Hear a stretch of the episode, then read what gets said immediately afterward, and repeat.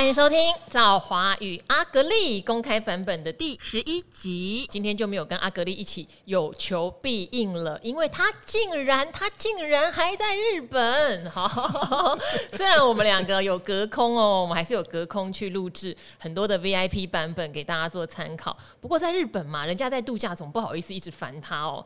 所以呢，趁他不在，我也来。偷一下，偷什么呀？不要用“偷”这个字眼哦，我们是来做代打的。妻不如妾，妾不如偷，偷不如偷不着。因为呢，我就跟他讲，你不在，我要找别的男人。他说好吧。那上个礼拜我们找了。比较年长的朱家红老师，哈、嗯，哇，提供很多宝贵的哦。他在讲说如何技术面跟价值面其实可以相辅相成，尤其这一波涨了两千多点，嗯、很多做价值面的会有点压力，嗯、因为价值没有什么提升。对啊，好，但是这一次呢，我们就稍微年龄位阶下移，嗯，然后找了一个调性跟阿格力也比较相近的哈，嗯、就是我们的存股教父古鱼。Hello，各位听众朋友，大家好，我是古鱼。好，今天是我们的客座达人，嗯，好，古鱼来的话呢，就有很多有趣的话题可以聊了。哦，真的吗？例如，好，这一波跌到一万两千多点的时候，您有买股票吗？哦，事实上我股票买的不太多嘞，嗯，哦，但是呢，我有去。呃，在 ETF 的部分做了比较大量的布局哈，嗯，哦，一个的话呢，我们是在债券的 ETF 啊，哦，这个买的非常的多哈，嗯，哦，因为事实上我们在之前这一些电视版跟教学版的时候啊，我们都有提到一件事情，今年呢是很难得的债券空头年，对，哦，那债券空头的意思就是它的值利率呢，哦，以前。可能优质的债券啊，殖利率大概能够有三趴、三点二趴，这个就非常好了。嗯，可是今年的话呢，竟然可以一举来到四点五，甚至到五个 percent 以上，哦，这个机会非常的难得啦。所以，事实上我今年反而花了蛮多的时间在关注债券市场，呃，什么时间点可以去做布局的动作。嗯，哦，那这个我可以作证，因为其实古鱼都有跟我分享。是，嗯，然后另外一个的话呢，则是在买那个。大盘型的 ETF，例如哦，嗯，零零五零，其实对我来讲，大盘型的呃 ETF 就只有一档而已，不是吗？啊、你只买零零五零？对对对对对。为什么零零六二零八不是也是类似的东西吗？哦，其实零零六二零八哦，我们有跟呃一些观众朋友以前有做过一个分享哦，就是呢，虽然零零五零跟零零六二零八它是同样都是追踪台湾五十指数，可是呢。他们能够运用的工具手段啊，会有点不太一样。嗯，哦，比如说呢，像零零五零的话呢，诶、欸，哦，它甚至呢，它有期货的工具可以使用。哦，那还有比如说什么零零五零正二啦，还有零零五零反一啦，那甚至呢，呃，你如果今天呢、啊，你要去做借券的动作，嗯，哦，零零五零很容易就可以借得出去，因为法人的需求很大。可是借你上次说啊，利息超级低的啊，利可是不无小补嘛，哦、对不对？还是借得出去，还是借得出去。可是重点啊，你你说利息很低，那你如果遇到利息根本借不出去，那利息就是零吧？啊，是不是？你上次跟我说什么才一趴附近？大概一趴到一点五趴左右啦。哦，哦，那当然每个时间点的条件不太一样。不过这个是 plus 的啦，就是你本来在存它，就一定有长期的资本利得跟配息。对，然后再加上还可以借出去嘛。对对对，都摸摸谈嘛。好，那可是你像六二零八的话，它第一个呢，它没有期货的工具可以使用，这第一个。然后第二个的话，它要去做借券哦，非常的困难。因为大部分人如果针对大盘想要去做放空的动作啊，其实首选大家都跑去买零零五零哦，然后呢，他比较不会想到要去用零零六二零八来做这样子的一个事情哦。所以是以前呢，我有买过 零零五零跟零零六二零八同一个时间呢去设定借券。结果那个六二零八怎样都是借不出去哦，怎样都借不出去哦，所以我今天我才会在这边跟赵华还有听众朋友来做这样子的一个分享哦。为什么相同的工具哦，那我的选择一般都会放在哦零零五零身上哦，因为它对我来讲。它可以配套运用的一些工具跟选择是比较多的。诶、欸，我觉得这是一个很好的发现哦，因为我们常常会说啊，你要存零零六二零八或零零五零都可以嘛，甚至零零六二零八，我们还讲说它的内涵的手续费有低一点点哦，管理费有低一点点，没有错。好，可是，在古鱼来说，因为它真的是实施长期存指数型商品这件事情，嗯、所以它可以存到一大堆之后借给人家。哦，对。好，那这两者的话，在借出去方便性。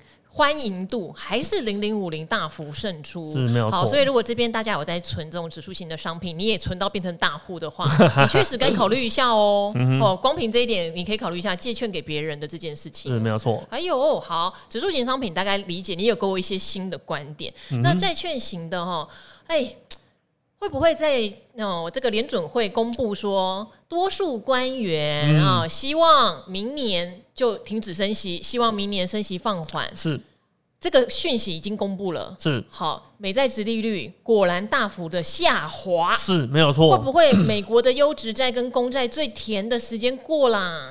我们如果看来不及了，我们如果看近期的数字表现，嗯，确实是过了，好、啊，确实是过了。怎么样才能再回来？我还没买到哎、欸。你能不能够再回来哦？我觉得关键的一点哦，就是在十二月的升息两码，嗯，哦。那个升息两码，如果不能够让债券的那个殖利率哦再度出现回升的动作的话，嗯，那我们就会很肯定的跟你讲，那最甜美的那一段已经结束了啊。因为其实，呃，其实我们呃，像赵娃在主持节目的时候，跟很多来宾都有讨论过嘛。其实现在大家在看明年的整个升息动作，截至目前为止。几乎都很肯定的告诉你，就是二加一加一嘛，嗯，对不对？十二月两码，明年呢顶多分两次再升一码，大概就停了。接下来就会陷入一个比较观察的一个状态嘛，因为这就跟我们那个医生对病人用药的概念是一样的。哦，你今天药打下去之后，你你必须要有一段时间去观察。它的效果有没有如你的预期？哎、欸，不能一直猛加药，对，不能猛加药啊！一直猛加药，你对病人一直猛加药的话，可能效果还没有看到，病人先被你给医死了。哦，所以你看哦，既然他二加一加一，哦，整个动作呃做完之后，接下来呢，可能就暂时不会有任何的一个动作了。所以你看，那。接下来是增加二这个东西是他下最重的时候了啊！以近期来讲是他下最重的时候。如果这个这个这么重的这一把下去，殖利率呢还是继续往下修正的话，那你就不用再去期待后来的加一加一可以再把殖利率哦再做回温的一个动作了哦。所以我觉得这个呃主要的观察点是在这个地方啦，就是十二月的这个。呃，两码的这个动作能不能够让债券的价格再度浮动？如果没有浮动，哦，债券的价格还是持续往上走的话，那你对债券市场如果有兴趣，那你可能动作就要快一点了，哦，因为可能接可能在接下来的部分，你很难再去期待它会有像呃今年这么大的一个。呃，修正的状况跑出来了吼。嗯、好，等于是说，像我们之前常常提到，美国一些优质的哦，就是 A 级以上的债券，嗯，呃，殖利率公司债是殖利率可以到五趴，没有错，这个史上罕见，罕见。然后美国的十年期公债直利率可以到四点二趴，这也是史上罕见，是。但现在都降下来了，对哦，公债直利率十年期的现在变三点七、三点八了，对，没有错、哦。好，所以如果在十二月的时候，假设这个升两码出来。有造成债券市场在一波值利率的上扬，可能就要把握这个买点了。嗯、对，没有错。不过这些东西都不是。联准会官员随便乱讲的，他有牺牲一些事情的，嗯、就跟鲍尔之前讲的一样，他不惜牺牲就业，他不惜牺牲美国的 GDP，嗯、没有，他要让人民觉得有点痛苦。是这件事情哈，也不要忘了，因为他们说为什么要讲升息去换？因为明年美国经济衰退的几率高达五十趴以上，就超过一半的几率，这些官员觉得要衰退了，嗯、所以没办法一直硬升息。是哦，因为景气根本就不好啊。嗯、好，这个是一个警讯。哦，还是要留意。嗯、只是这个警讯对股市也许有压力，嗯、所以像近期一直涨一直涨，我们也会比较提醒大家，还是要注意明年获利的状态。是，不要一句话说啊，利空都已经知道了，就很掉以轻心，千万不要。可是这件事情是扎扎实实对债券市场的利多，没有错。哦，越不景气，钱要干嘛？其实要避险，然后要避险的时候，如果今天又没有升息的干扰，我跟你讲，优质债啦，绝对就是第一首选，没有别的，没有错，因为他们不会倒啊，嗯，没有错。哦，好，这个事情是很重要的。幸好我买了很多。哎，古玉不见得是买在最甜的哦，因为他会陆陆续续跟我讲他买什么买什么，是。然后有时候也是高高低低啊，但是我确定他在最甜的时候有买到货，是没有错。好，这边有一个疑问了，嗯，好。那很多人都会说啊，我们都是定期定额啊，嗯、啊，那现在要不要加速？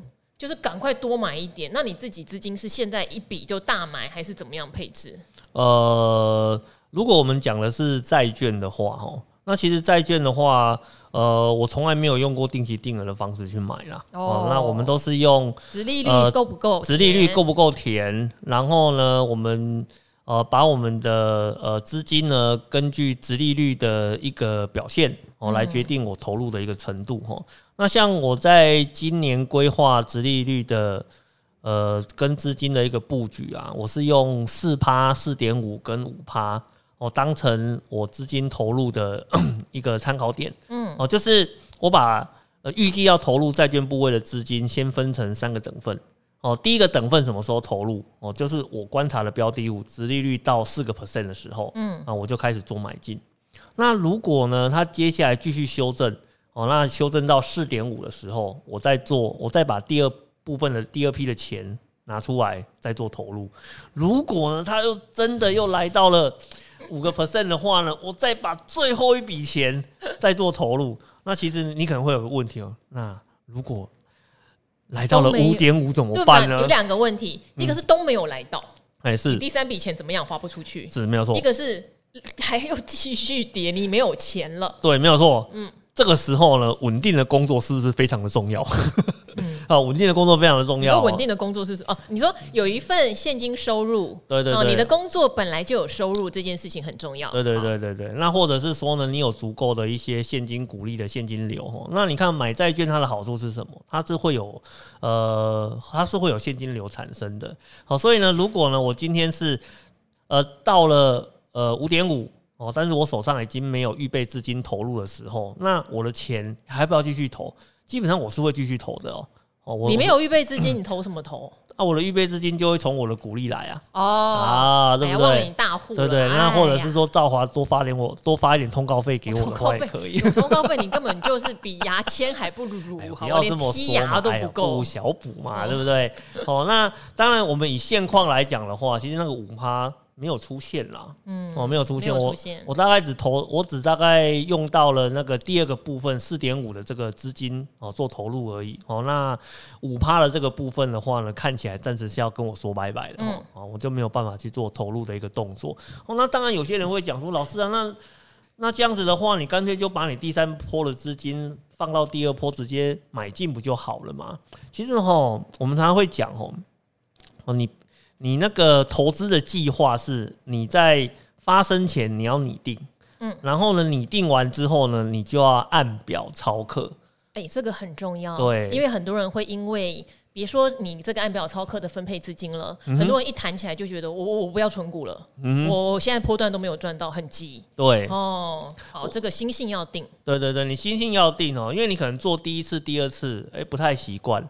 可是你像你看，像我，我从以前到现在，这种类似的逻辑已经执行过，呃，那个次数非常多了。其实对我来讲，哦，我永远不知道明天会发生什么事情。嗯，但是呢，我唯一可以确定的是。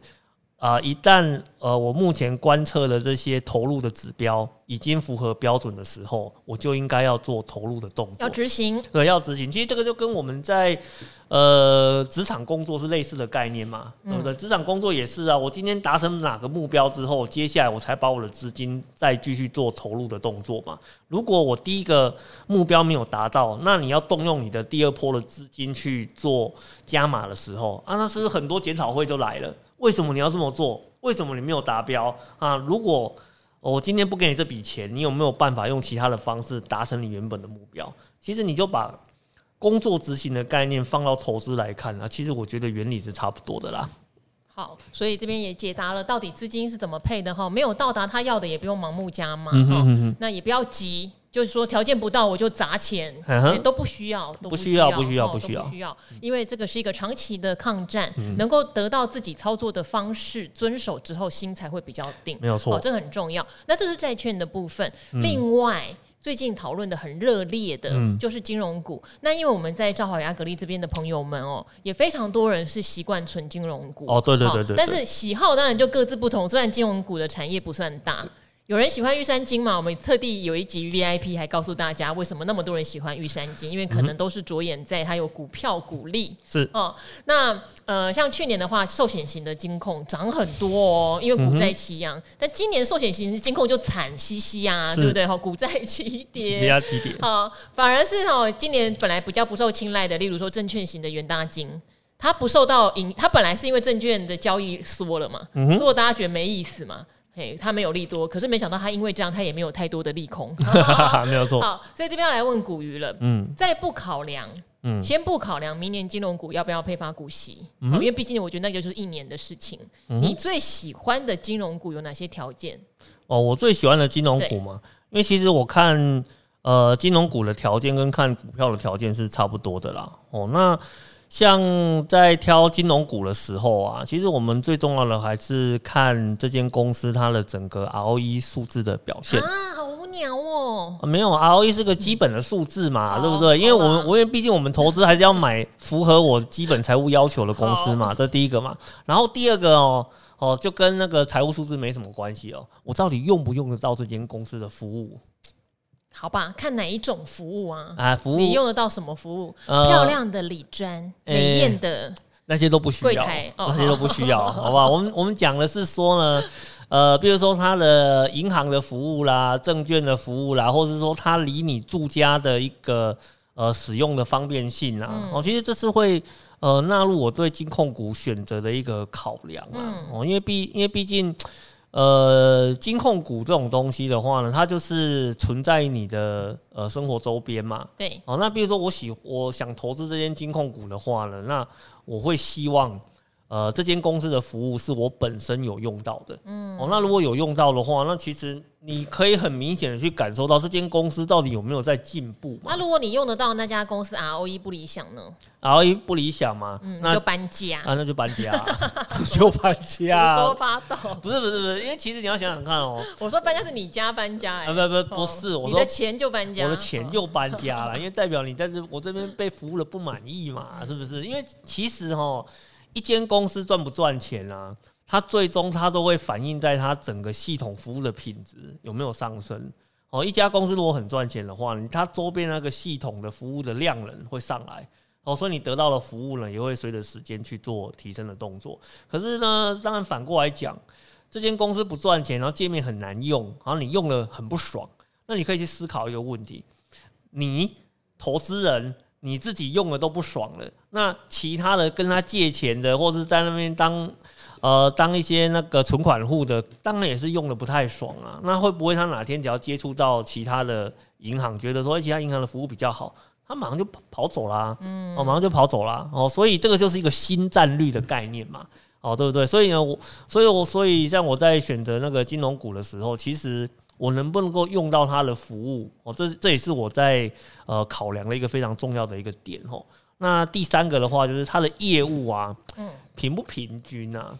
哦，因为我是一个很这两年给我们很大的教训。对，因为因为哦，有因为有时候我是一个很懒惰的人，我知道。对，我我很懒，只要知道你的人都清楚这件事。对，我是个很懒惰的人，就是能够呢少动点脑筋哦，能够少去思考的话呢，我一定会尽量往那个方向去做。那在金控股里面呢，哦，其实我我会去观察，就是说它的整个业务的占比。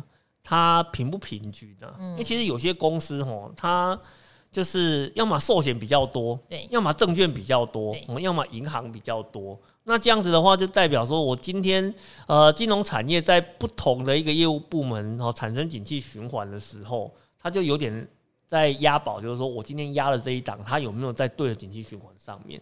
这对我来讲很麻烦。哦，那如果说今天这间金控股它的业务的表现是比较平均的，那其实对我来讲就没有什么烦恼了嘛。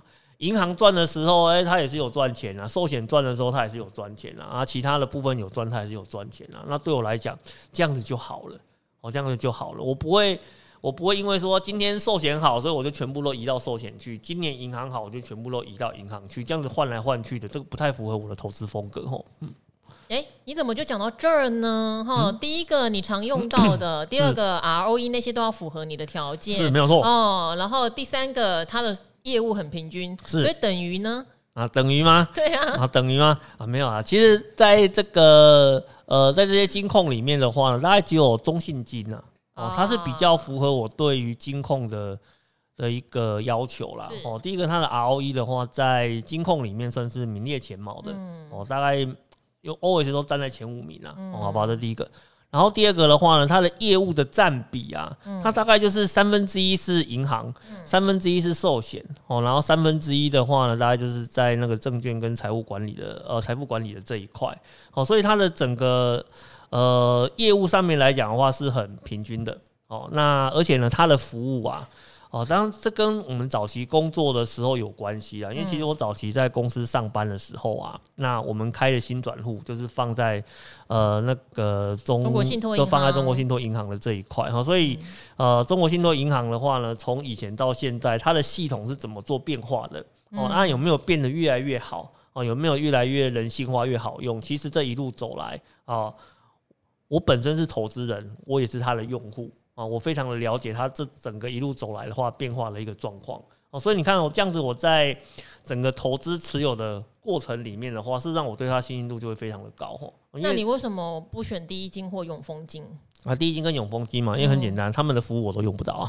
哦，就这样？呃，对，都用不到，呃、哦，就就就就这样子。我没有说他们不好，只是因为呢，他呃，我们这样子讲好了，第一金哦，在我移动的这个范围里面呢，对。啊，没有第一金的银行，好不好？然后永丰金呢？为了争取你，我请他们去你们家那边开分店。哎，这样子，这这这主意不错哦。然后永丰金的话呢，其实也是呃相同的一个状况啦。啊，对，就刚好在我的生活圈里面的话呢，没有第一金跟。呃，没有永丰金，但是呢，有富邦金啊、玉山金啊、联邦啊、呃，中信银啊，啊、哦呃，还有、哦、这个真的就很个人，所以大家要参考哦，哈，符合条件而且离你家近的，对对，就可以考虑，不要因为古鱼家没有啊，对。对对，但是其但是其实我其实呢，在金控里面，我其实我还有对一家非常有有兴趣哦，但是他没有上市。哦，土银呢？哦，土银啊！啊，对对对对对对对。然后其实我对土银也是非常的有有兴趣。他可能不想公开他的财报给一般人看吧？呃，没有，因为土银的话呢，他其实之前有谈到，就是说要跟台湾银行合并，哦、嗯，变成另外一家新的关谷的金控，那叫台土金控吗？哎，这这这不是很好听，土金金控。然后呢，再去做上市的一个动作啦。然后，但是后来这件事情有讨论，但是不了了之。嗯，哦，所以他是呃，以目前来讲的话，算是。呃，获利的规模听说蛮好的哦，但是呢，一直没有机会上市的一间公司哦。嗯、那所以，如果是这间公司它有上市的话哦，那我们也会那个去考虑一下哦。对对对，对。那之前大家不是很喜欢讨论上海商银？哎、欸，对对对，没有错。嗯。可是上海商银的部分哦，其实我们在以前节目里面有谈过啦。其实上海商银它的获利的重点，嗯，都不在台湾啊。哦，其实上海商银的话呢，它的一个主要的获利据点的话，反而是在香港。嗯，哦，所以香港那边的状况的好坏。会直接影响到上海商银的一个获利表现，嗯，所以呢，各位可能有去发现到说，那个上海商银曾经有一阵子啊，它的获利的数字跟其他的银行比起来差了很多，嗯，哦，这是因为哦那时候香港内部发生了一些问题，对，哦，所以导致呢，在那边的一些金融业务的表现呢，大概都不太好啦，哦，都不太好啦，所以它连带也受了比较大的一个影响。当然最近呃有稍微呃回温了啦，哦，最近有稍微回温了，可是你看。依照大陆现在的一个政局啊，其实很多人都在思考，就是说我的钱如果放在大陆，或是放在香港的话，到时候真的能够很顺利的转出来吗？我觉得这是一个，呃，这是一个问题啦。哦，所以，呃，以我们现，当然说以我的一个投资观点上面来看的话，我如果对于它的一个获利来源哈，可能会有一些疑虑的话，啊，以我的习惯的话，我就会呃，先不要去碰这样子的一个公司哈。嗯，哎。这个东西也很重要哈，就像呃，我跟阿格力之前会在分享很多 ETF 的商品。嗯，那例如说有些入股 ETF 哦，是哦，不是说入股就没有成长性，是。但是我们对中国大陆可能不管是政局或者像封城这种事情，我觉得掌握度真的太低。嗯、然后加上说他们有时候为了打击一个产业率，有一段时间教育事业或游戏事业，哦，一旦打击下去，股票会直线下滑。是。好，然后加上中美的贸易战，哈，现在已经竞争到不知道已经到任何的产业都有可能。是没有错。然后在美国挂牌的中概股也会忽然暴跌，是。那因为这些变数我们都无法掌握，是，所以我们就相较之下比较不会去碰入股的 ETF，是没有错。那上海商银对股鱼来说，就是你很难掌握未来这个区域。金流的状况是没有错。好，这个我觉得这个 确实大家要非常非常留意啊。好、嗯，也很符合所谓的生活选股，是因为像古鱼要的就是在他家附近有的。对，好，所以希望得到认同的哈，想要上这个赵华宇阿格力或是理财达人秀的，请赶快到股鱼家设到我家附近来设个据点，然后 漂亮的柜台跟漂亮的理专一起啊。好，然后记得要发传单到 到我家来哦，这样子我才会走到你们银行的柜台里面。发传单到你家，他也就先叫你不准。出门了发传单，好，那最后我再问一个好了，像兆丰金也很常是我们投资朋友们喜欢的存股标的啊，啊，是是是，没有错没有错，嗯，啊，可是那个其实那个兆丰金啊，我们我今天坦白讲哦，那个在我家附近也是没有任何据点的，先撇开这个，啊、我不管你家那边现在是怎样。啊，是。是是是是是是，那如果以兆丰金来讲的话，其实我觉得兆丰金的问题不大啦，哦，你如果说它真的有很大的问题的话，就代表。他的问题就是来自于它官股银行的一个身份吼，因为其实你看哦，官股银行的身份的话，它通常呢不是单纯的在执行银行业务而已。哦，它必须呢还肩负了一些呃政策的使命。哦，它必须协助去做达成的。哦，比如说呢做一些放款的动作啦，或是一些进出口的一些呃金流的掌握啦，哈什么的，它是有一些政策使命在的啦，哦，所以。哦，当然，你在看这样子的一个公司的时候啊，哦，那你就必须要去呃做一个思考哦，就是说它的一个获利的稳定度会不会因为呃政策呃施加上来之后，它产生比较大的一个变化？嗯，哦，那如果这个变化对你来讲你很 care 哦，你很 care 的话，那也许像这种关谷银行的话就不太适合你，因为实际上我们有遇过投资朋友啊。他的选股的逻辑非常的简单，我就是不要民营的，我就是只要关谷银行。哦，那如果只要关谷银行，然后你要呃，它是系统级的银行，然后呢，它那个政府绝对不会让它出现任何风险的。那其实像这种什么兆丰金、和库金的话，基本上就是你的首选了，甚至第一金也是嘛。嗯，啊，这是你的首选，这些都是系统级的银行。哦，虽然他们都有监测，呃，他应该都有肩负一些呃政策的一个使命哦，那但是呢，它的整个获利的状况啦，以及呃稳定度的一个状况的话，都是你可以信赖的哦。那在这种情况之下，你说呃这些公司可能呢，我们从财务数字的表现去看它的时候，你会觉得说，哎呀，好像常常不是这么符合选股的逻辑。但是你要去思考的是，它的绩效是不是某一呃，某种程度上呢，是被政策牺牲掉了，嗯，哦，对不对？如果今天它是被政策牺牲掉的，那这个就是你去买关谷银行的时候，你首先就要去了解的嘛，因为毕竟关谷银行不是以赚很赚大钱作为它首要目标的嘛，哦，对不对？然后这是你在做呃关谷银行投资的时候，你必须要去注意到的一个地方了，哦。好，因为像这边的话，就一个很好的例子哦，我记得之前呢、啊。